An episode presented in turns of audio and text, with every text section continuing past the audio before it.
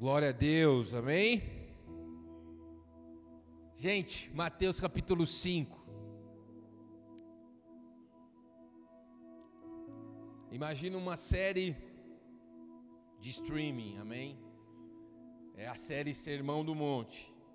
E a gente está encerrando a primeira temporada hoje, amém? Primeira temporada nós falamos sobre as bem-aventuranças. As bem-aventuranças trazendo para a nossa realidade significa felizes, bem-aventurados. Jesus quando disse isso, ele disse macários. Macários quer dizer muito felizes. Amém? Então nós começamos há nem sei quantos meses atrás falando de bem-aventurados, felizes os que são pobres em espírito. Amém? E depois prosseguimos e hoje nós chegamos na última bem-aventurança. Amém? Então, vamos lá no versículo 11 do capítulo 5. Melhor, vamos no capítulo 3. Vamos ler todas as bem-aventuranças.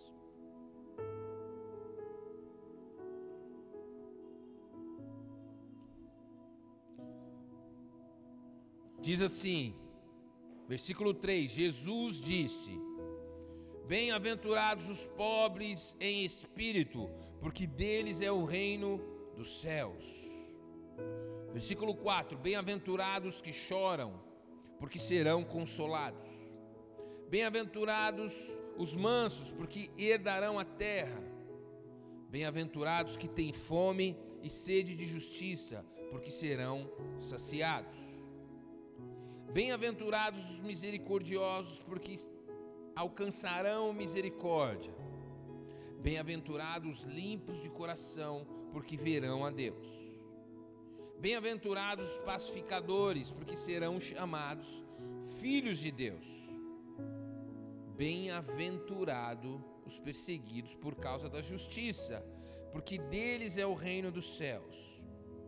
Versículo 11: Bem-aventurados são vocês quando por minha causa o insultarem, os insultarem e os perseguirem, e mentindo disserem todo mal contra vocês. Versículo 12: Alegrem-se e exultem, porque é grande a sua recompensa nos céus, pois assim perseguiram os profetas que viveram antes de vocês. Amém? Então Jesus termina aqui no versículo 12, e hoje nós vamos falar do versículo 10, 11 e 12. As bem-aventuranças foram foi a introdução do Sermão do Monte. E o que foi o Sermão do Monte? Foi a maior pregação de Jesus Cristo na terra. Amém? Não sei qual que é o pregador famoso que você acompanha nas, nas redes sociais, mas nós estamos falando do próprio Deus pregando, amém? E o que chamava atenção é que alguns já criam que Jesus era o Messias, outros desconfiavam, outros não criam tanto assim. E quando nós lemos desde o, desde o versículo 1 do capítulo 5, nós vemos que a multidão se chegou ao pé do monte para ouvir a pregação de Jesus. O que Jesus estava fazendo, iniciando o sermão do monte, era falando: olha, o meu reino, o reino que eu vim trazer, ele é baseado nessas bem-aventuranças. Se nós olharmos as bem-aventuranças, elas falam muito sobre o Evangelho. O que significa a palavra Evangelho? É a boa notícia. Amém? Então, se você é alguém que está desanimado, eu tenho uma boa notícia para você. Amém? Se você é alguém que está cansado, eu tenho uma boa notícia para você. Se você está desesperado, eu tenho uma boa notícia para você. Se você é alguém que faliu, está falido, eu tenho uma boa notícia para você. Se você está doente, eu tenho uma boa notícia para você. Se você é fracassado, eu tenho uma boa notícia para você. Se o seu relacionamento está aos cacos, a ponto de se acabar, eu tenho uma boa notícia para você. Isso é o Evangelho. Amém? É Jesus vindo na terra e dizendo: Arrependam-se, porque é chegado o reino dos céus. Ele veio trazer o reino de Deus. E todos nós aqui nós oramos o Pai Nosso, amém? E lá no Pai Nosso tem uma partezinha que nós falamos assim: falamos muitas vezes, mas não cremos. Nós dizemos que seja na terra como é nos céus. Então a boa notícia é: vai ser na tua vida, assim como Deus prometeu a todo aquele que crê, amém? Você crê nisso? Dá uma salva de palmas ao Senhor Jesus.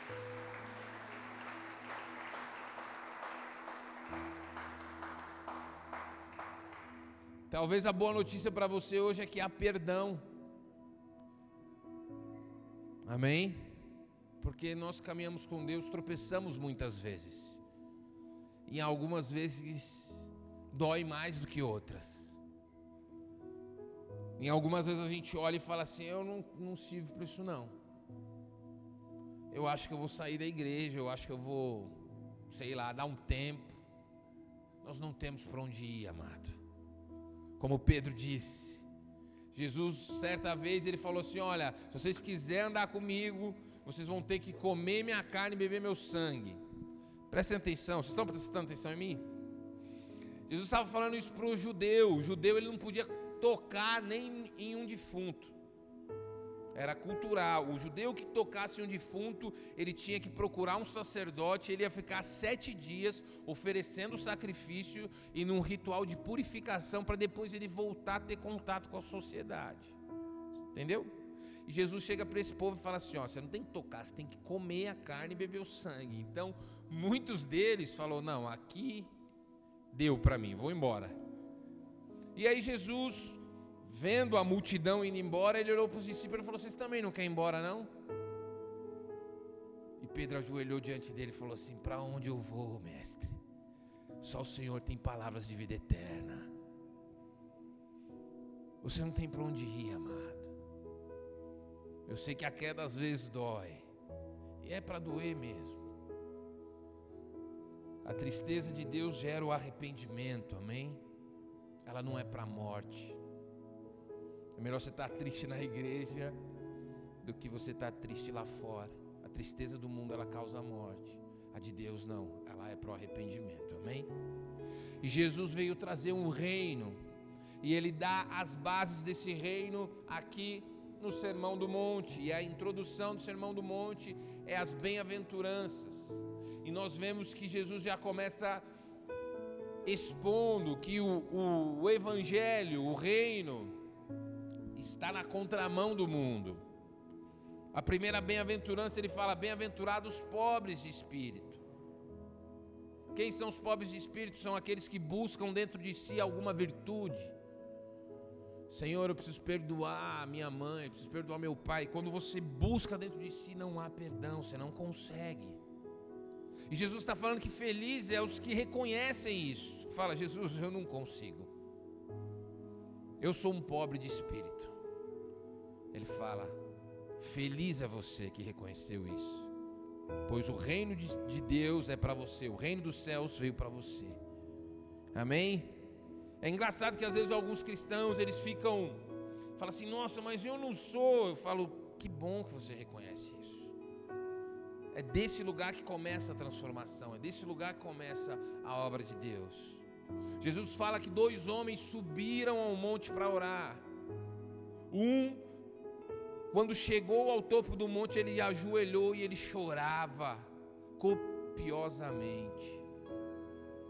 Ele falava: Tem misericórdia de mim. Tem misericórdia de mim. Perdoa os meus pecados. Eu não sou digno. E Jesus fala que o outro era um religioso que falava assim: Olha, em pé, ele não se ajoelhava. Ele falava: Eu dou o dízimo, eu estou no templo, eu faço isso, eu faço aquilo. E Jesus fala: Daqueles dois, o que se ajoelhou e clamou por misericórdia foi o que recebeu graça, foi o que foi atendido.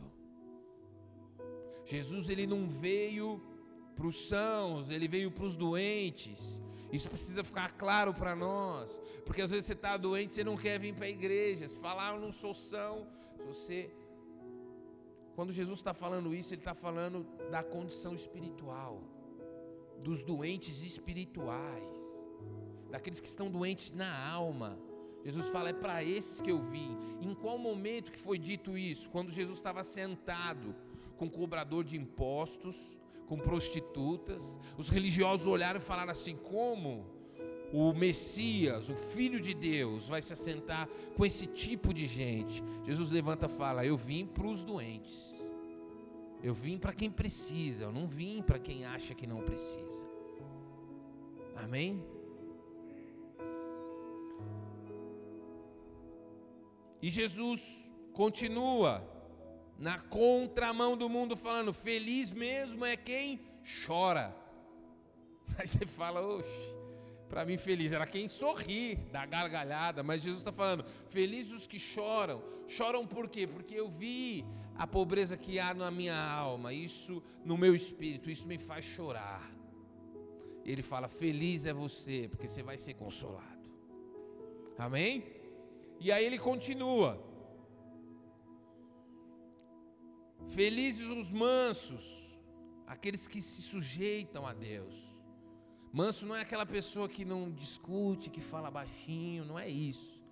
Manso é aquele que se sujeita a Deus, mesmo com dificuldade, mesmo envolvendo o sacrifício, ele se sujeita a Deus. E ele continua: bem-aventurados que têm fome, os famintos, famintos de sede, famintos e sedentos por justiça. A justiça entende-se a vontade de Deus. Jesus ele fala: Felizes são os que têm fome e sede de justiça, porque esses serão saciados. Depois ele fala: Bem-aventurados misericordiosos. Nós aprendemos, nós vimos cada uma dessas aqui, amém? Só estou explicando rapidinho para vocês cada uma. Felizes mesmo é os que têm misericórdia. Misericórdia nós entendemos que misericórdia não é somente um sentimento de compaixão, é uma ação, amém? Nós lemos aqui e aprendemos com o bom samaritano. O bom samaritano, ele vendo alguém que era inimigo do povo dele machucado, ele cuidou daquele homem como se fosse alguém da sua própria família, amém? Nós lemos aqui também: felizes são os limpos de coração. Nós entendemos que a limpeza de coração não é um processo que foi terminado, mas um processo que foi iniciado, amém? Então Jesus ele fala: você é limpo de coração, mas o seu coração é sujo, é corrupto. Mas ele é tão fiel para terminar a obra que ele começou, porque vai terminar limpo o seu coração. Amém? Porque esses verão a Deus. Felizes são os pacificadores. Vimos aqui que não são os pacifistas. Não é você ser um paz e amor, amém? É você viver em paz com Deus. É você pregar o Evangelho, proclamar essa paz aos outros. E assim nós seríamos chamados filhos de Deus. E chegamos na, no versículo 10: Bem-aventurados, felizes os perseguidos. Eu acredito, gente, que no versículo 5 ali, uma galera já tinha saído fora. Porque pensa comigo, a expectativa deles é que o rei que Deus enviaria, ele colocaria Roma para correr. E ele dominaria Jerusalém. E eles prosperariam, viveriam felizes. Só que Jesus ele trouxe um reino espiritual. Amém? O reino de Deus ainda está sendo implantado. O que nós estamos fazendo aqui hoje é cooperando para essa implantação, amém? E ela vai se concluir num dia, no grande dia. Há um dia, como nós cantamos aqui, haverá um dia em que o céu se abalará e Jesus voltará. E aí vai ser o ápice, vai ser a conclusão. Pronto, o reino de Deus terminou de ser estabelecido. Amém? E Jesus, na contramão da expectativa daqueles que esperavam que Jesus tomasse o poder em Roma, ele fala: O meu reino não é desse mundo. Então acredito que alguns nem ouviram a última bem-aventurança. Falou: Ah, Achei que ele ia falar das estratégias bélicas, como ele ia fazer para expulsar Roma. Mas se você lê todas as bem-aventuranças, você vê que ela tem um alvo e um objetivo. Jesus está falando: olha, eu vim, eu vim atacar o problema principal da humanidade, que é o coração do homem. Se você vê todas as bem-aventuranças, ela diz respeito à condição do coração. Amém? A condição interior do homem. Amém? E aqui chegamos na décima, na última bem-aventurança, não na décima, é na sétima. Versículo 10: Bem-aventurados perseguidos por causa da justiça, porque deles é o reino dos céus. Talvez essa é a bem-aventurança mais difícil para eu pregar, porque nós vivemos num país onde não há perseguição. E Jesus estava alertando os discípulos dele: olha, felizes são os que forem perseguidos por causa da justiça. Já vimos aqui que a justiça, ela simboliza a vontade total e completa de Deus. E nos chama a atenção que as bem-aventuranças ela começa com uma promessa: Bem-aventurados pobres de espírito, porque deles é o reino dos céus. E a bem-aventurança termina: Bem-aventurados perseguidos, porque deles também é o reino dos céus. Tudo começa com o reino dos céus, tudo termina com o reino dos céus. Amém? Isso nos diz muito sobre o que nos aguarda. Amém? Amém?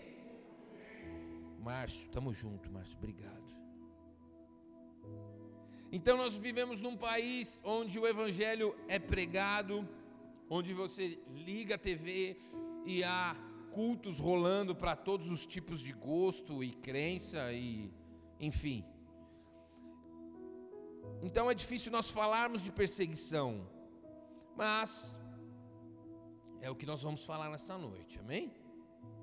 Então Jesus estava alertando os seus discípulos: Felizes os que forem perseguidos por causa da vontade do Pai, porque deles é o reino dos céus. Depois de Jesus ter sido crucificado, ressuscitado, subido aos céus, a igreja começa a avançar. Um tempo depois, a perseguição começa. Um dos diáconos, chamado Estevão, ele é apedrejado. E aí começa a perseguição. Depois de Estevão, Tiago também é morto. E a perseguição começa em Jerusalém.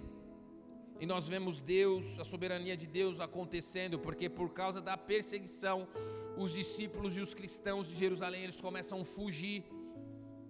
Perceba a soberania de Deus. Estava todo mundo bem, todo mundo aleluiado, todo mundo cheio do Espírito Santo, todo mundo amando um ao outro, todo mundo vivendo a vontade de Deus, mas o evangelho precisava ir para os quatro cantos do mundo.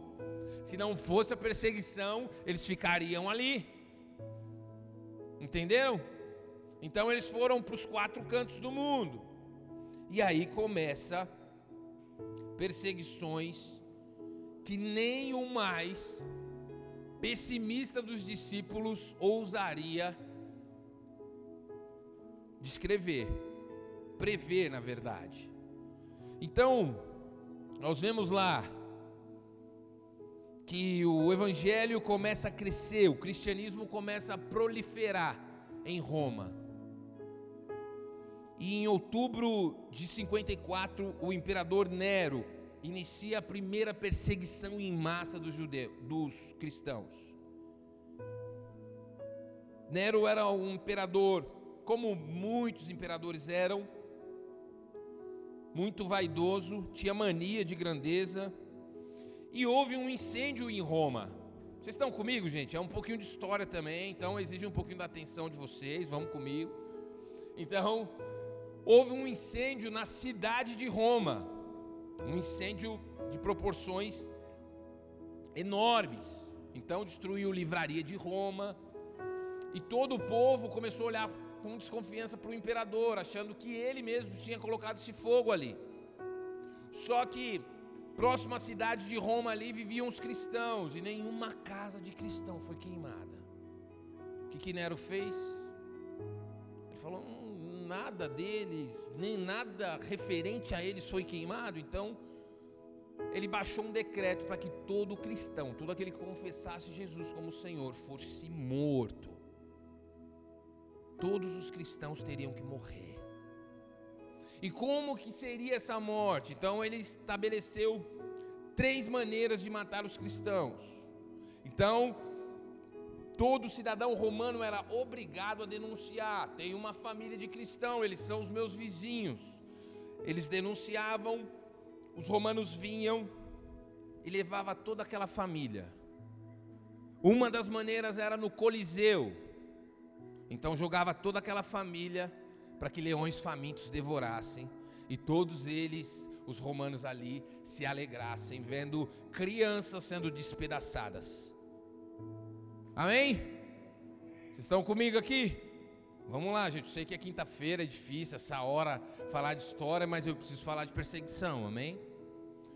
A outra maneira de executar os cristãos era colocar os corpos deles nas esquinas e enchê-los de combustível e colocar fogo. Eles serviam de postes para que o povo passasse. Então, para iluminar a rua, tem um cristão, uma criança cristã, e era criança, era velho, não tinha pena.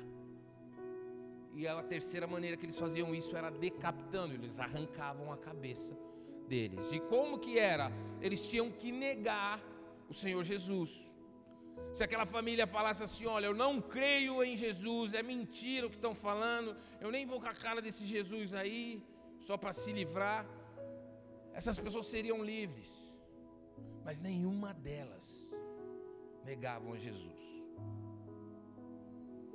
E muitos, milhares de cristãos, muito sangue foi derramado.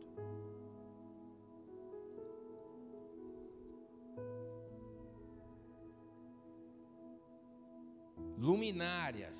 Se você ler o livro, se quiser saber um pouco mais, mas se você é muito sensível, não vá por esse caminho, amém? Tem um livro do John Fox que fala o livro dos mártires. Então você vê criança sendo dilacerada por feras, só porque eles criam em Jesus. Provavelmente na época de Nero, historiadores dizem que ali Paulo foi decapitado e Pedro foi crucificado de cabeça para baixo. E no ano de 68, um outro imperador se levanta chamado Domiciano. E esse, ele se achava tão inteligente que ele baixou um decreto. Ele falou assim: ó, todo mundo tem que fazer sacrifício à minha inteligência. É tipo, a inteligência dele era um Deus, entendeu? E quem se opôs? Os cristãos gente adora um Deus. Ele morreu, ressuscitou, o nome dele é Jesus. E também ali muitos foram presos. Ali começou a abrandar um pouco a perseguição. Alguns, muitos eram mortos ainda, mas eles começaram a prender e a exilar alguns. Acreditam que o apóstolo João foi para a ilha de Patmos nessa época. Ele foi exilado. Então, dê um resumo aqui legal, depois você pode pesquisar na internet sobre isso. Se hoje nós estamos aqui, foi por causa do sangue de Jesus, mas foi por causa do sangue de muita gente também. E Jesus fala: Felizes esses que foram perseguidos. Por que, que Jesus falaria um negócio desse, gente? No livro do John Fox fala de famílias que tinham quatro, cinco filhos, crianças, entrando no Coliseu. Por que, que Jesus falaria que essas pessoas são felizes? Meu amado, a palavra diz em 1 Coríntios, capítulo 9, que olho nenhum viu e nem subiu no coração do homem o que Deus tem reservado para aqueles que são dele. Essas pessoas, elas foram recebidas talvez com a maior honra nos portões celestiais. E um dia nós vamos conhecê-los todos. Amém?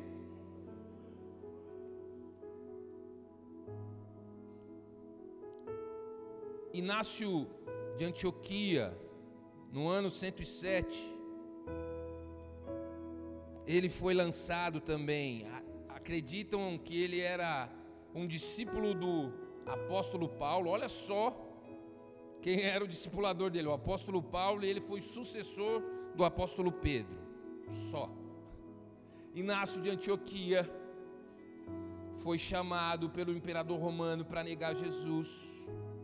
E ele disse: Meu amor está crucificado. Eu sou o trigo de Deus. Os dentes das feras hão de me moer para que eu possa ser oferecido como um pão agradável pode me lançar no Coliseu. Eu não vou negar o meu mestre. Policarpo de Esmina, um mestre da igreja, um homem piedoso, ao ser queimado vivo, antes de ser queimado, você tinha direito ao seu último, às suas últimas palavras. E ele disse: Sirvo há 86 anos ao meu amado Jesus Cristo, e Ele nunca me fez mal algum. Estou pronto para encontrar com Ele. Ele não me fez mal algum, como poderia negá-lo? Como poderia ofendê-lo? Então estou pronto para encontrar com Ele. Ali, Policarpo de Esmina teve o seu corpo incendiado. E alguns historiadores dizem que enquanto ele queimava, ele cantava louvores ao Senhor. Eu e você não adianta a gente querer fazer isso, amém? Porque para que você chegue em tal condição, você precisa de graça de Deus, só Deus pode fazer isso, amém? Na vida, isso é um milagre. E no ano de 65, o mestre da igreja Justino teve a sua cabeça decapitada. Esses foram os mais célebres mártires da época. Então, isso nos provoca, amém? Isso nos provoca a refletir sobre qual tipo de cristão que nós somos. Voltando para o versículo 10 do capítulo 5 de Mateus, fala: Bem-aventurados os perseguidos por causa da justiça. A perseguição, nós vemos esse, tipo de perseguição somente na história. Há países hoje, há ideologias, o comunismo hoje, ele proíbe o evangelho. E há outras, outros países onde a ditadura também ela proíbe a proclamação do evangelho. Coreia do Norte, amém? China e outros países. Mas nós, se você não é chinês e nem coreano, norte-coreano, você não sabe do que, tô, do, do, do que é perseguição. Mas há um pouco de perseguição para nós. Há um cálice de perseguição para nós. E primeiro eu quero falar o que não é perseguição, amém? Então, muitas vezes você trabalha numa empresa e você não é um bom funcionário. Você não é um bom funcionário. Você não é um exemplo o seu trabalho, aquilo que você faz, não diz respeito à sua fé. E aí o que, que acontece? O seu chefe, a pessoa que trabalha com você, o seu responsável, ou algumas pessoas começam a cobrar você, começam a exortar você, e você começa a falar: Eu estou sendo perseguido. Você não está sendo perseguido, irmão. A palavra diz: bem-aventurado, felizes os que são perseguidos por causa da vontade de Deus. A vontade de Deus é o que? 1 Tessalonicenses: tudo que fizeres, fazeis para a glória de Deus. Você faz tudo para a glória de Deus. O relatório que você faz lá é para a glória de Deus. O atendimento que você presta é para a glória de Deus. Se não, comece a fazer isso. Amém? Há pessoas que são perseguidas não por causa da vontade de Deus, mas por causa dos seus defeitos de caráter. E só pelo fato dela fazer parte da igreja, ela fala: pronto, só porque eu comecei a ir para a igreja, o meu chefe começou a pegar no meu pé. Não é isso, irmão. Seu chefe vai pegar no seu pé ainda mais. Seu chefe vai ser um instrumento de Deus na sua vida. Amém? Ah, não.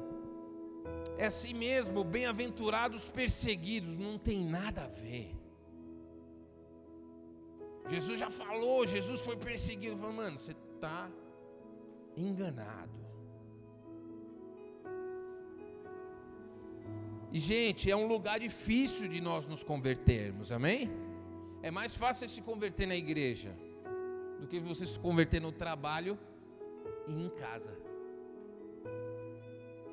Mas o Evangelho é a boa notícia.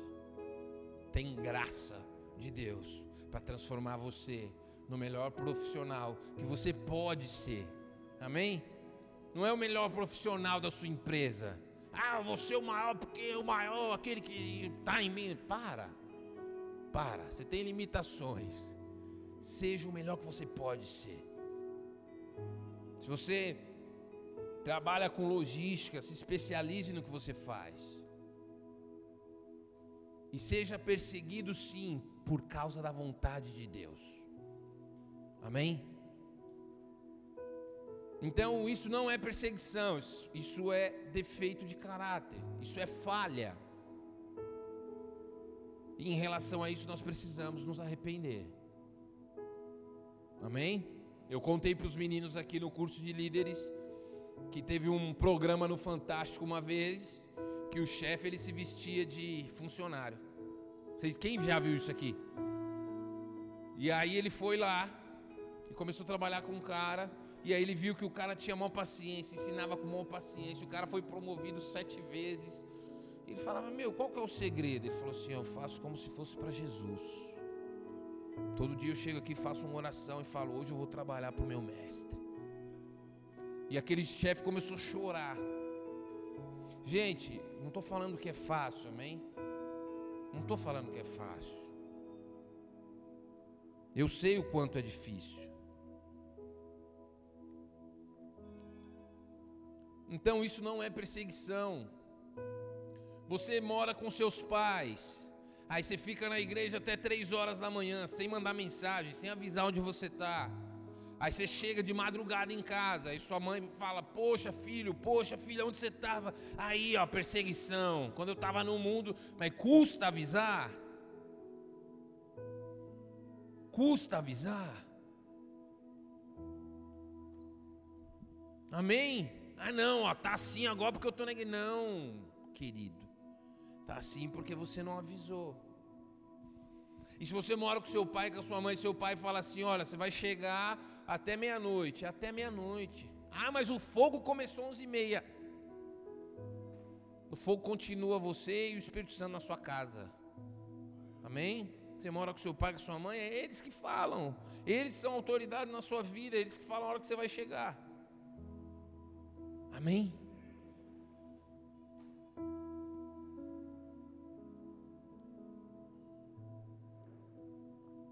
Seu pai e sua mãe não estão te perseguindo.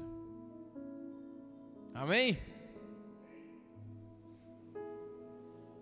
O meu líder está me perseguindo. Ele pede para eu fazer as coisas.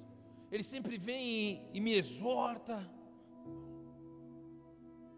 Meu irmão, eu às vezes pressiono um pouco algumas pessoas. Se eu te pressionar, se alegre, porque eu acredito no seu chamado.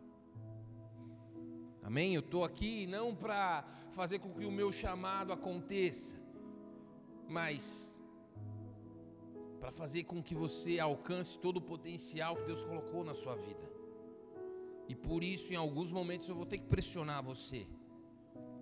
Em alguns momentos, eu vou ter que exigir um pouco mais de você. Não estou te perseguindo. Amém?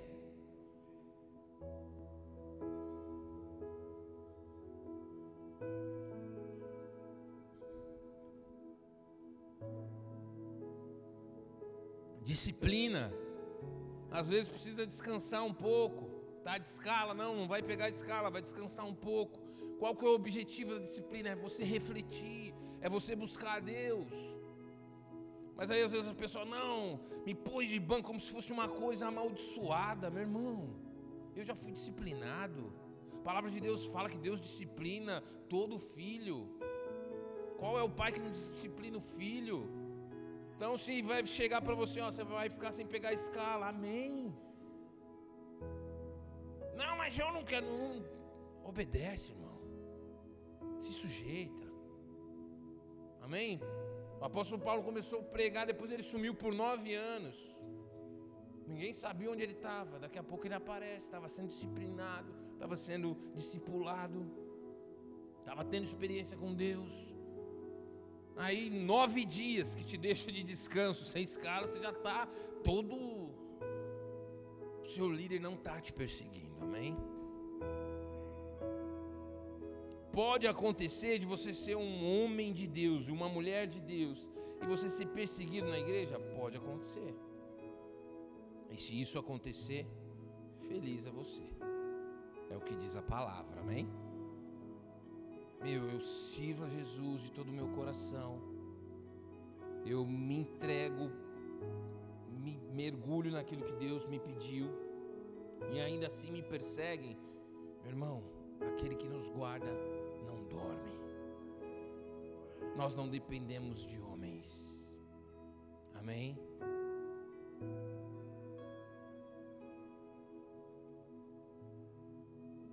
perseguidos por causa da justiça. Então, por que nós deveremos, deveríamos ser perseguidos? O reino de Deus é o único reino que não vai fazer aliança com nenhum outro reino. Amém?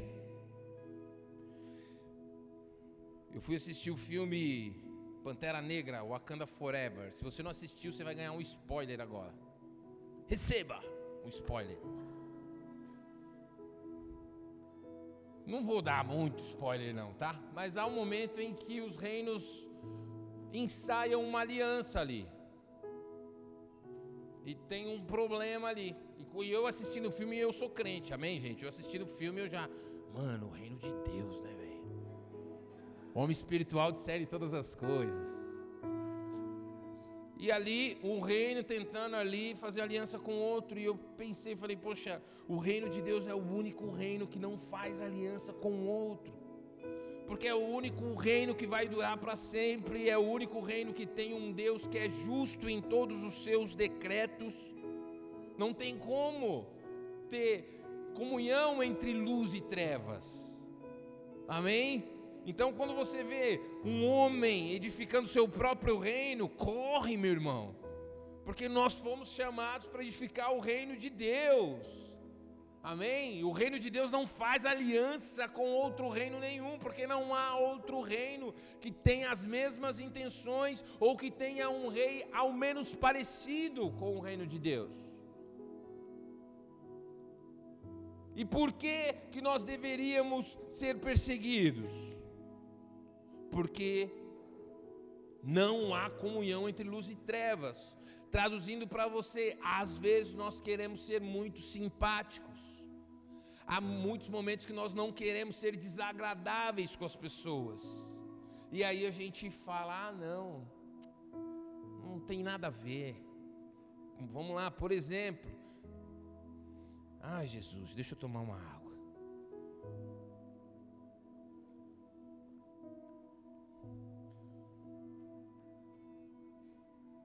Por exemplo, você está lá no seu trabalho, os caras abrem um WhatsApp, fala assim: olha essa mulher aqui dançando, É ser para não parecer chatão, você fala, ô, oh, bela mesmo.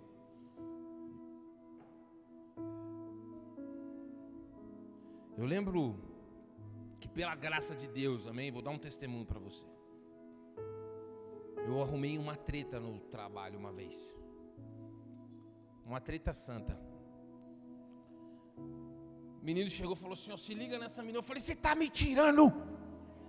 Você é louco, mano? Ele, não, mano, nada a ver. Eu falei: nada a ver pra você, velho. Nada a ver pra você. Se mostrar isso de novo, eu quebro seu celular. Bem calminho. Aí, mas foi bênção.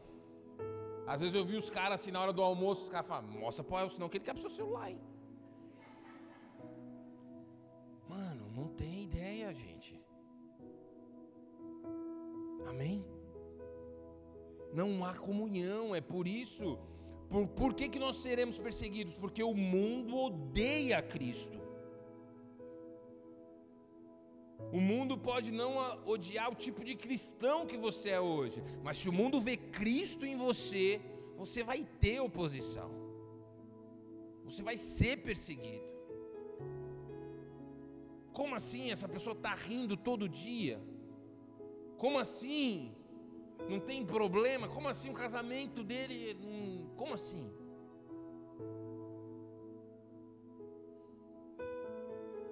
Pela graça de Deus também. Mais um testemunho. Estou lembrando.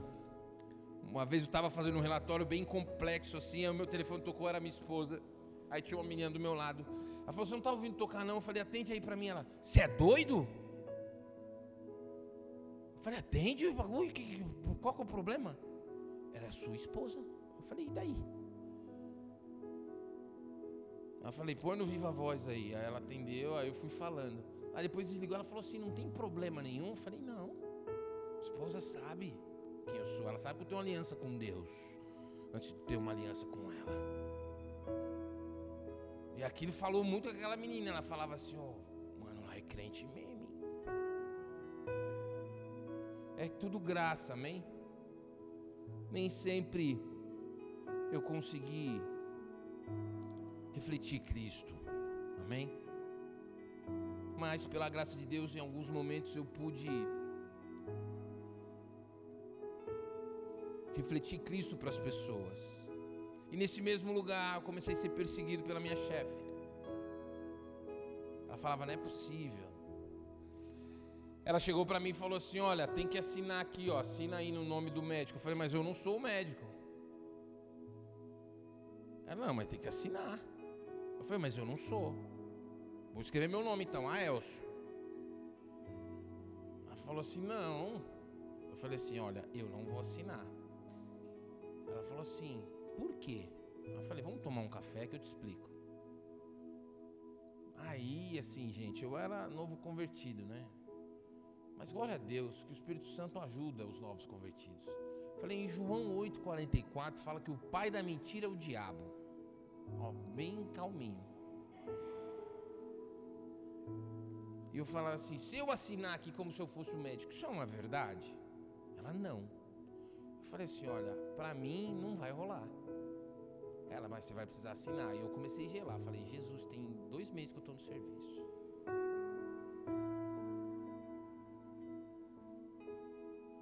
Mas aí ela falou assim: Bruno, o menino lá falou assim: assina aí com a Elson, não assina, porque ele é da igreja. Começou uma pequena perseguição ali. Então, tudo que eu não me sujeitava a fazer, ai, porque ele é da igreja. Mas aí eu li em Mateus 5, no 11 também, que fala: Felizes são vocês quando por minha causa os insultarem. Eu já ouvi, tipo, aquele crente de meia tigela, aquele crente safado sem você ter feito nada, irmão. Você só trabalha e crê em Jesus. E é, eu vou falar para vocês, não é da hora ouvir isso não, viu? A vontade mesmo é de ir para cima e sair no soco. Nossa, pastor, eu sou humano, gente. Tenho um coração que está em reforma ainda. Naquela época, quando eu vi, falei, Pô, poxa, safado por quê? O Espírito Santo falou, porque você é meu. O mundo me odeia. Amém? Os insultarem, os perseguirem e mentindo, disserem todo mal contra vocês. 1 Pedro fala, olha lá, sofram a perseguição como um verdadeiro cristão. E Pedro fala assim: não como alguém que se mete na vida dos outros, como um assassino, como um ladrão, como alguém que faz o mal. Viva de maneira que, se alguém tiver que falar mal de você, a pessoa tenha que mentir. E eu posso te falar, meu irmão, você não consegue viver assim se não for pela graça de Deus e pela pessoa do Espírito Santo habitando em você. Amém? No versículo 12 ele fala assim: alegrem-se e exultem, porque é grande a sua recompensa nos céus. É uma das poucas vezes que Deus fala: é grande o galardão, é grande a recompensa nos céus, porque assim também, pois assim perseguiram os profetas que, vier, que viveram antes de vocês. Os profetas, Jeremias foram pre, eles foram presos, Jeremias, Isaías, Ezequiel. Daniel foi lançado na cova dos leões porque ele não se sujeitou. Havia um decreto do rei, você precisa se ajoelhar diante da estátua do rei e você precisa orar somente ao rei, você não pode mais orar esse Deus de Israel que você crê. E Daniel falou: Eu não me ajoelho. Sadraque, Mesaque e Abednego. Olha, vocês têm que se prostrar diante da imagem, nós não nos prostraremos. Então vocês vão para a fornalha, nós iremos para a fornalha. Felizes os perseguidos. Por que, que Jesus fala que felizes os perseguidos? Felizes aqueles que vivem o Evangelho de tal forma que incomoda as trevas. A palavra de Deus fala que a nossa luta não é contra a carne, não é contra as pessoas, mas contra espíritos malignos, dominadores do ar, desse mundo tenebroso. Então, se tem alguém, às vezes, no seu trabalho te fazendo mal, a sua luta não é contra essa pessoa. O que, que o Evangelho diz? Ore por ele, abençoe ele. Se você puder ajudar, ajude ele, mesmo sabendo. Não é difícil, gente. Vontade é dar um tapa na orelha, não é? Vontade é chamar para um debate. Vontade é para chamar para um ADR, falar, e aí? Vontade é pegar os prints e mostrar, não é? Falar que você está mentindo. Mas o Evangelho, a boa notícia é: o Espírito Santo quer fazer de você uma nova pessoa essa noite. Amém? Felizes os perseguidos. Por que felizes? Porque esses de fato serão conhecidos como os meus discípulos. Jesus foi perseguido. Chamaram ele de Beuzebu. Sabe o que é Beuzebu? Príncipe dos demônios. Porque ele curava. E aí ele ensinou um princípio espiritual. Ele falou assim: ó, casa dividida não prospera. Um demônio não pode expulsar outro. Só pode expulsar um demônio aquele que está acima do demônio. Então, e Jesus olha para os discípulos e fala: ó, Se me chamaram de príncipe dos demônios, se preparem vocês. O servo não é maior do que o seu senhor. Então nós seremos perseguidos. Há um cálice de perseguição para nós. Amém. Hoje é noite de nós nos arrependermos e começarmos a viver o evangelho da graça o evangelho da graça não é, ah, eu vivo de qualquer forma. O evangelho da graça é, existe graça, poder de Deus para a minha vida, para me transformar em um profissional melhor, em um estudante melhor, em, uma, em um filho melhor, uma esposa melhor, um pai melhor. Esse é o evangelho da graça. Eu vou viver isso de tal forma eu vou incomodar as trevas. Amém? Bem-aventurados perseguidos por causa da vontade de Deus, porque deles é o reino dos céus. Presta atenção, Jesus ele não fala porque vocês vão participar do reino dos céus, vocês terão parte. Não, ele fala é de vocês. Eu sou o rei, mas o reino é nosso. Amém? E ele encerra falando: porque grande será a sua recompensa. Amém? Hoje é noite de nós nos arrependermos. E se alguém, volto a dizer isso para você, se alguém tiver que falar mal de você, viva de forma que, que Deus te abençoe, para que você vive de, de for, viva de forma tão intensa o Evangelho, que se tiverem que falar mal de você, vão ter que mentir. E quando você souber disso, você vai perdoá-los. Porque o Espírito Santo de Deus vai te capacitar a fazer isso, amém? Se você ouve isso e fala, não, amanhã eu vou ser uma pessoa diferente, não, vou me esforçar, vou. Não rola. Você precisa crer em Jesus. Você precisa crer que o Espírito Santo está começando uma obra poderosa na tua vida e no teu coração. Amém? Há aqueles que vão perseguir você falando assim: ah, mas você não se batizou, você não é da igreja. Ah, vai ter aqueles dentro da sua casa, dentro do seu trabalho, falando: nossa, mas você fez isso e você é da igreja. E na mesma hora que nós ouvimos essas coisas, qual que é a vontade de falar? Sou mesmo, e aí, qual que é? Né? Mas a palavra de Deus diz em Provérbios que a resposta branda desvia a ira. Então, ó, você se batizou e está fazendo isso, é irmão, eu estou fazendo ainda. Eu ainda estou em obras. Entenderam? Eu ainda, Jesus ainda está fazendo a obra na minha vida. Me perdoa. Eu errei. Eu me cedi. Amém? Tem um irmão querido nosso, Flávio. Nós vamos orar no final do culto por ele. Sofreu um acidente na mão ele contou um testemunho, vou contar o testemunho dele aqui. Ele contou que ele estava muito bravo no trânsito, ele sempre foi estourado. Confere, mãe. Flávio sempre foi brabo. E aí no trânsito o cara fechou ele. E aí ele virou o Hulk, né? Dentro do carro, foi seguindo o cara. E aí, só que assim, o Flávio se batizou, tem o Espírito Santo. E aí, na hora que ele estava descendo o carro, o Espírito Santo falou assim: Quem é você? O que, que você está fazendo? Quem eu sou para você? E aí ele desceu do carro, foi até outro carro, falou pro cara: Me perdoa. Não devia ter gritado daquele jeito, não devia ter esbravejado por isso. O cara ficou sem graça. Falou assim: Tá perdoado, vai em paz. E ali ele veio me contar isso com pesar. E quando ele me contou, abriu um sorrisão e falou: Não, pastor, não é para rir, não. Não era para eu fazer esse tipo de coisa. Eu falei assim: Meu amado, você reconheceu o erro. Não desanime, amém? Você que está começando na caminhada, às vezes vão apontar o dedo para você, amém? Porque você tem coisas ainda a ser tratadas. Então, às vezes você vai ficar nervoso, falar, ah, depois fala que é crente. Você viu os gritos que ele deu? E quando isso chegar até você, você ore.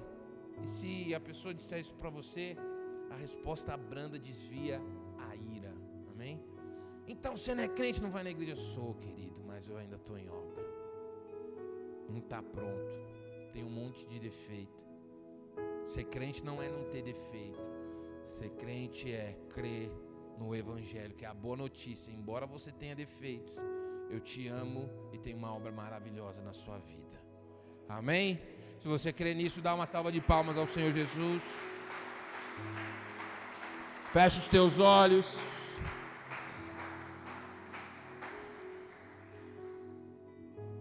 Ele é fiel para terminar a obra que começou.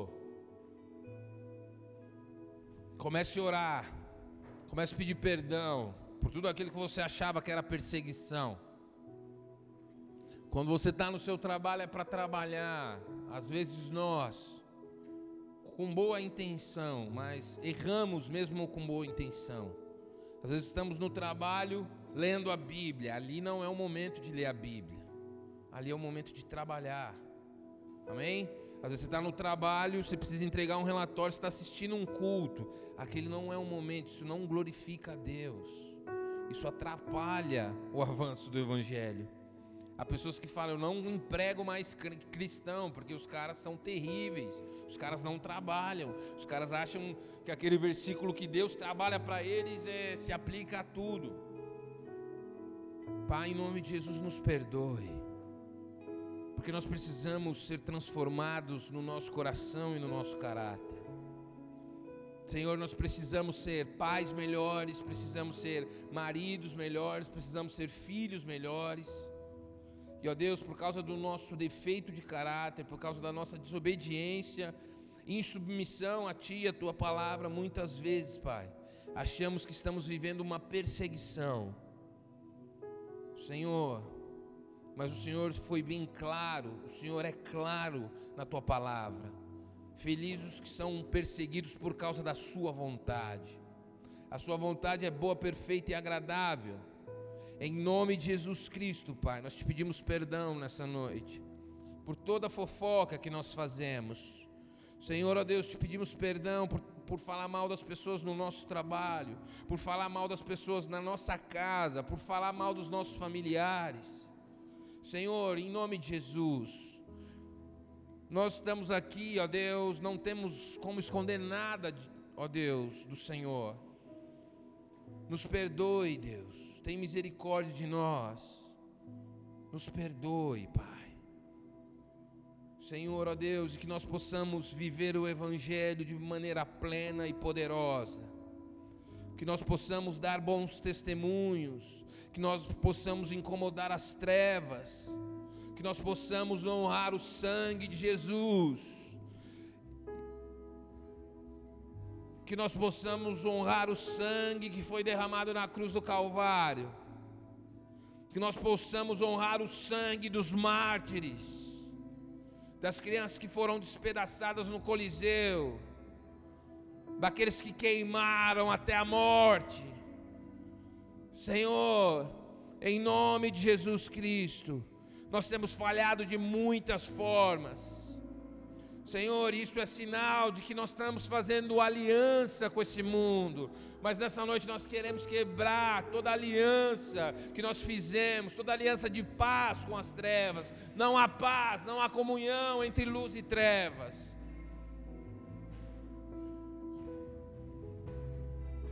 Em nome de Jesus Cristo, nós queremos ser verdadeiramente felizes nós queremos viver cada bem-aventurança, mas só será possível se o Senhor operar um milagre em nós nessa noite, trazendo para nós salvação, trazendo para nós arrependimento, trazendo para nós graça, poder dos céus para fazer o que não podemos, Senhor. Em nome de Jesus Cristo, nós invocamos a presença do Espírito Santo. Espírito Santo, é só o Senhor que nos dá força, é só o Senhor que nos capacita a escalar esse monte, a escalar essa montanha que é impossível ao homem, mas não é impossível para Deus.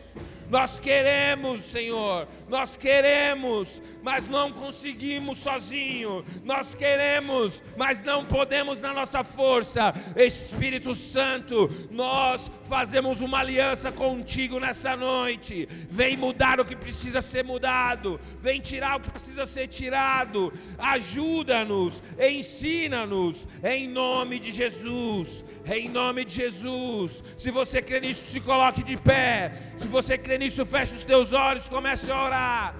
Comece a adorar, comece a falar com Ele, é Ele. Não é homens, não é o pastor que vai te ajudar nessa missão, não é o pastor que vai fazer isso por você. O pastor, ele é um mensageiro. O pastor é alguém que Deus escolheu para ser um instrumento na tua vida. Mas aqui agora você recebeu a palavra. Agora o Espírito Santo quer mexer em lugares que ainda não foram mexidos, alcançar lugares que ainda não foram alcançados no seu coração, na sua alma. Seja exaltado, Jesus.